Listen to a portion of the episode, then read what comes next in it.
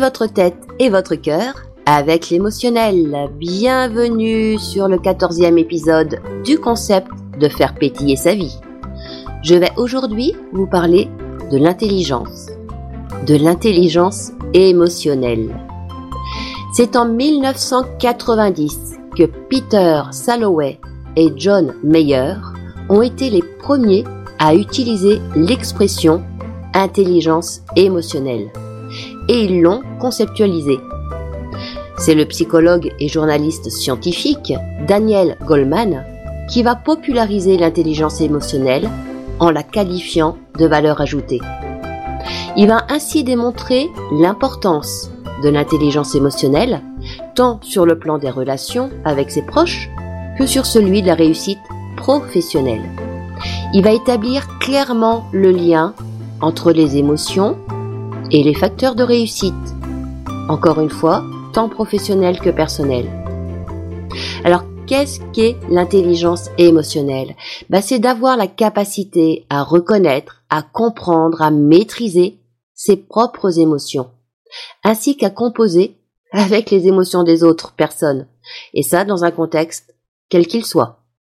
L'intelligence émotionnelle va contribuer également à améliorer la communication, la gestion, la résolution de problèmes, les relations, en entreprise, dans la société. C'est pas si simple en pratique, hein. La bonne nouvelle, c'est que nous pouvons agir afin de développer cette intelligence émotionnelle. Et pour vous donner des pistes d'action, je vais vous exposer les sept composantes qui vont déterminer cette intelligence émotionnelle. La première composante, c'est la conscience de soi. Or, dans d'autres termes, c'est reconnaître ses émotions, les nommer, savoir comment les gérer, connaître vos points forts, vos points faibles, reconnaître leur influence sur vos décisions, sur vos comportements. Alors oui, ça demande de s'arrêter un petit moment, hein. mais également ça demande d'être honnête avec soi-même, d'entrer en introspection, et ça sans faux semblant. Alors, laissez tomber dès maintenant les justificatifs, hein. Vous savez, hein, la culpabilité, les excuses, les raisons, entre guillemets, qui vous font vivre telles émotions. Faites juste le point avec vous-même sur les émotions qui vous habitent. Et ça, lorsque vous êtes au travail, comme quand vous êtes à la maison. D'ailleurs, combien d'émotions connaissez-vous? Vous devez connaître la colère, la tristesse, la joie, la peur, le dégoût, la surprise, les émotions basiques. Mais il y a aussi toutes les autres émotions qui en découlent, comme l'inquiétude, l'étonnement, le fait d'être fâché, le fait d'être écœuré, de se sentir fier, malheureux, enthousiaste, angoissé, paniqué, démoralisé. Allez-y, faites la liste de vos émotions. Reconnaissez-les, identifiez-les et ressentez-les dans votre corps également. Parce que peut-être qu'en pensant à telle situation, vous allez ressentir une boule dans votre gorge. Ou alors vous allez ressentir que vos épaules se contractent, que votre souffle devient plus court, que votre diaphragme se bloque légèrement. Que sais-je encore? Mais ressentez, identifiez, nommez et acceptez-les. Deuxième point, la maîtrise de soi. Le fait de maîtriser et d'exprimer clairement vos émotions. Ça veut dire que vous vous gérez, que les décisions que vous prenez ne sont plus sous le coup de l'émotion, mais elles sont prises en conscience et en conscience de l'émotion, des pensées qui vont provoquer ces émotions. Que vous allez pouvoir prendre le recul nécessaire pour prendre la bonne décision, sans être influencé par les émotions parasitantes, ni par les réactions qui découlent de ces émotions. C'est aussi assumer la responsabilité de vos émotions, de vos décisions qui ont été prises sous l'impulsion émotionnelle. Et ça, sans essayer de se justifier, d'accuser l'autre, de nous avoir mis dans un tel état émotionnel. Alors sachez et entendez que vos émotions vous appartiennent à 100%. L'autre peut être un déclencheur émotionnel. Donc il va faire écho à une blessure qui est déjà en vous, à une situation qui n'est pas réglée, à des pensées limitantes. Mais l'autre, en aucun cas, ne peut vous faire vivre telle émotion. Il n'en a tout simplement pas les capacités ni le pouvoir. Ce sont vos émotions dues à vos pensées, à votre vécu, et surtout à ce que vous en faites pour vous en délivrer de ce vécu, de vos croyances limitantes. Pour gérer au mieux les émotions fortes, positives comme négatives, par exemple, imaginez que vous recevez une prime et que, rempli de joie, de reconnaissance, bah, vous vous mettiez à sautiller sur place. Vous êtes tout excité, tout enthousiaste. Et en même temps, vous n'arrivez pas à gérer ces émotions, à vous submerger à tel point que vous allez vous mettre à sauter au cou de votre chef pour le remercier. Vous en conviendrez, c'est pas vraiment adapté hein, comme comportement.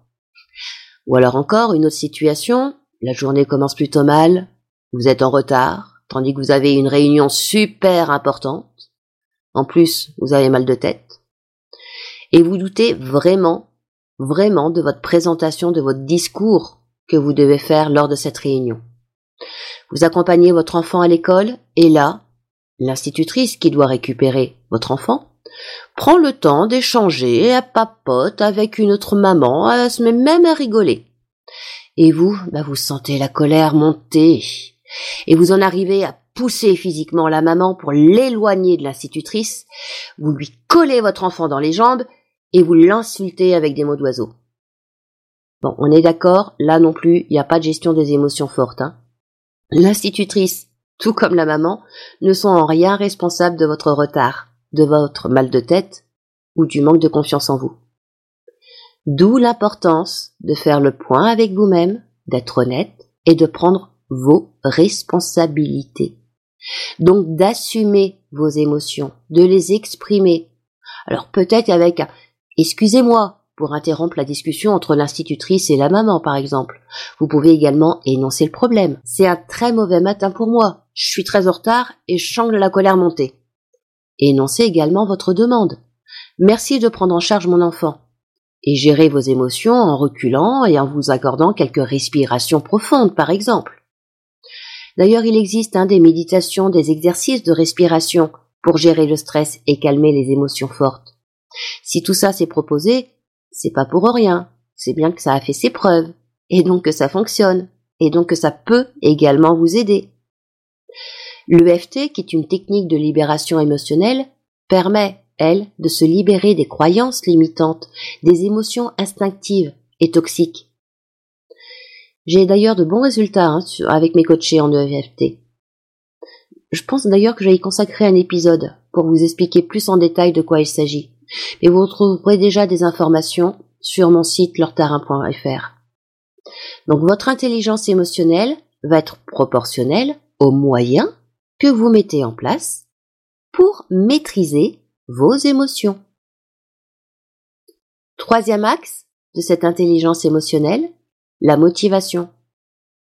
Êtes-vous prêt à faire des efforts pour atteindre vos objectifs? Que ce soit encore une fois des objectifs professionnels, mais également des objectifs personnels. Quels moyens vous vous donnez réellement? Alors là, je vous le dis tout de suite, il vous faudra sûrement sortir de votre zone de confort, c'est-à-dire d'aller vers l'inconnu, d'affronter vos peurs, de trouver des moyens différents des moyens habituels. Sachez que la PNL, la programmation neurolinguistique, aide et permet cela, si vous décidez de vous faire aider. Grâce à cette technique, vous allez rechercher en vous les ressources inconscientes. Inconscientes, mais présentes. Et vous allez pouvoir vous en servir. Quatrième axe de l'intelligence émotionnelle, l'empathie. Le fait de comprendre les émotions des autres, alors pour ça, eh ben, il faut faire preuve d'écoute, hein, sans jugement, sans en même temps vous identifier à l'autre, sans vouloir lui dire non plus qu'il a tort ou qu'il a raison. C'est se mettre à la place de l'autre, mais carrément dans sa peau, pas avec votre personnalité à vous, mais avec la sienne. Ça veut dire aussi différencier vos émotions de celles de l'autre. Donc ça, c'est possible qu'une fois que vous connaissez vos émotions, que vous savez les maîtriser, les exprimer et que vous êtes motivé à améliorer la communication et la relation. Cinquième axe de cette intelligence émotionnelle, cet axe va porter sur les compétences sociales. sur comment vous vous sentez en contact avec les autres, que ce soit dans votre entreprise, dans la société en général, ou dans votre vie privée. Comment vous communiquez avec des personnes que vous connaissez, comme avec les personnes qui vous sont étrangères? Ça veut dire accepter l'autre tel qu'il est, sans penser préformaté tel oh, il va se moquer de moi, ou alors elle va me trouver ridicule, inintéressante. Et oui, on en revient encore aux pensées et aux croyances limitantes. Alors ça peut être aussi oh, je suis quelqu'un de super méga génial, et eux, c'est rien, c'est de la crotte. Que ce soit en positif, tout comme en négatif, vos pensées sur vous-même et sur l'autre vont provoquer en vous une émotion qui, une ça nous l'avons vu dans l'épisode sur le cerveau et les émotions, ça va provoquer une émotion qui va induire un comportement. Et ce comportement, il sera adapté ou non. Le sixième axe, qui influence les cinq autres, est en fait un levier, d'après Daniel Goldman. C'est le pilier de l'attention. C'est l'attention à soi, l'attention que l'on porte également à l'autre.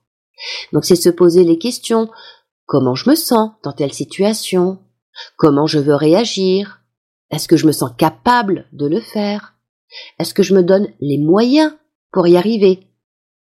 Mais c'est aussi s'intéresser aux autres, à leurs forces, à leurs talents, à l'envie de collaborer avec eux, d'établir une relation avec eux.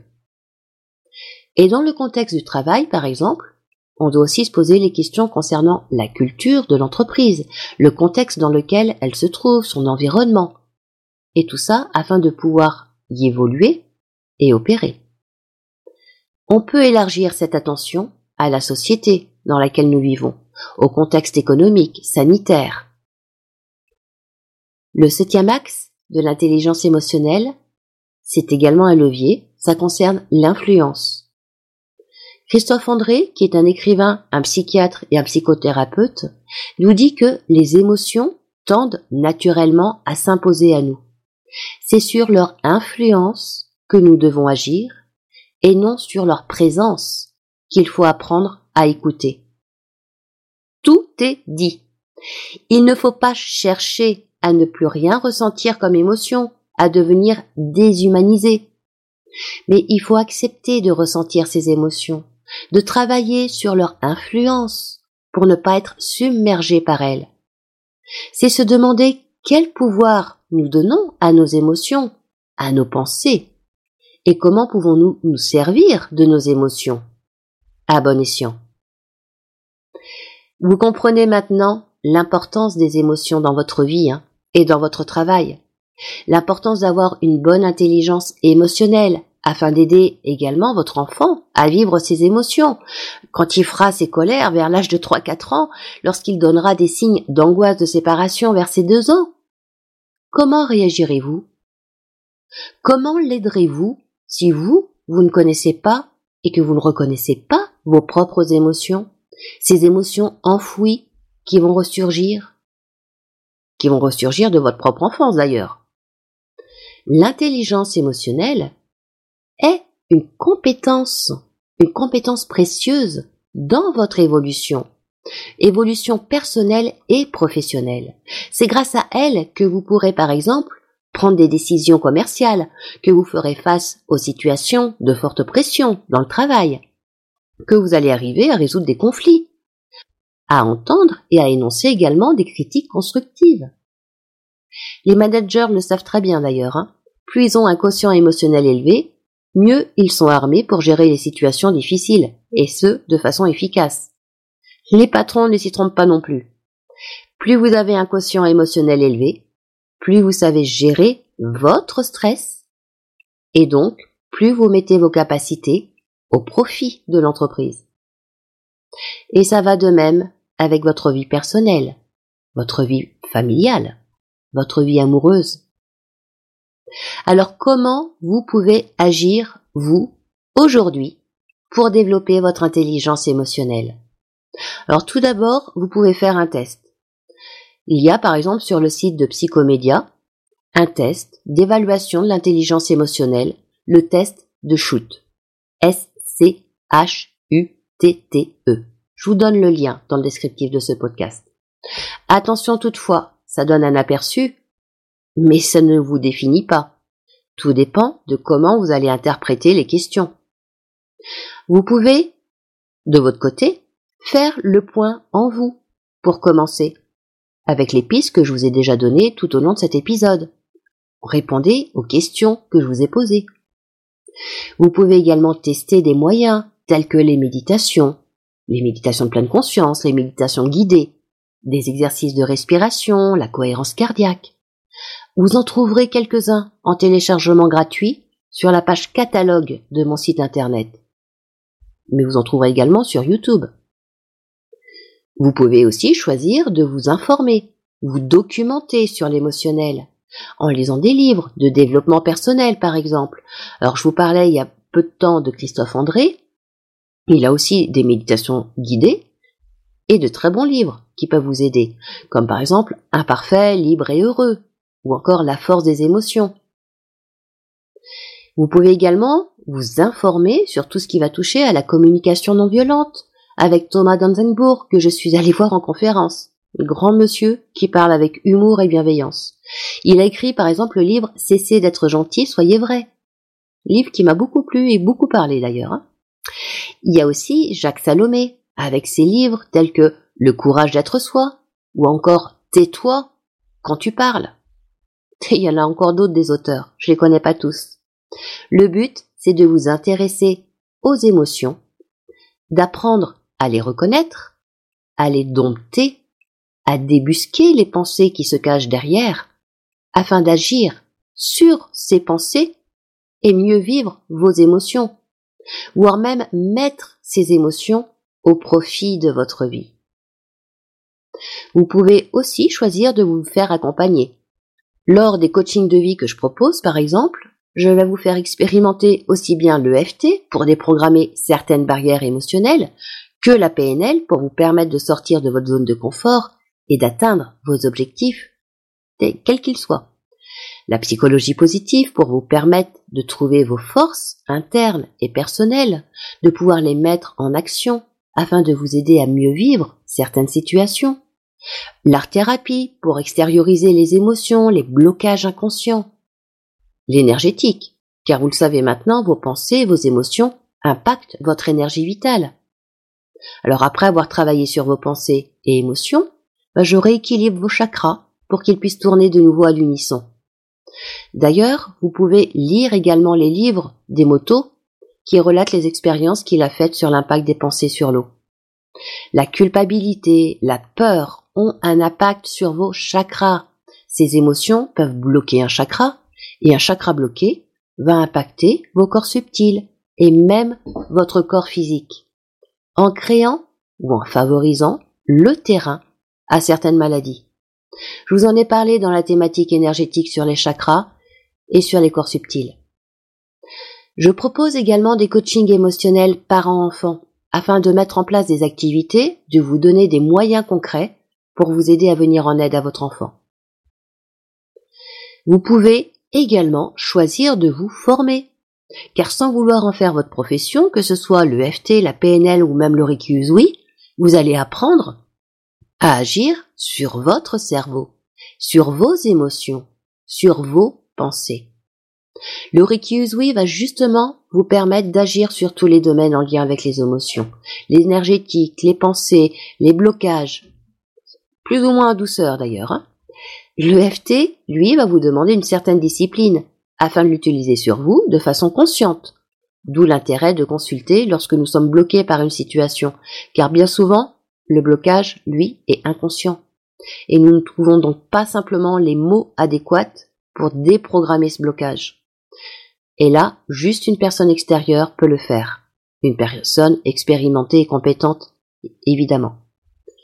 La PNL, si vous choisissez de vous former à la PNL, ça va vous permettre d'apprendre à utiliser vos capacités afin d'atteindre vos buts, de mieux communiquer vos pensées, de faire le point sur vos émotions avant qu'elles ne vous submergent. Ces techniques et bien d'autres sont toutes intéressantes et elles se complètent toutes à mes yeux. C'est pour ça que durant les coachings, je mélange un petit peu toutes ces techniques en fonction de votre problématique, en fonction de vous, en fonction de ce qui vous fera grandir et évoluer. Testez-les, faites-vous accompagner, formez-vous, mais reprenez le pouvoir sur vos émotions. Faites pétiller votre tête et votre cœur. Vous verrez que la vie en sera que plus belle. Vous en avez tous les capacités. Et vous en avez surtout la responsabilité.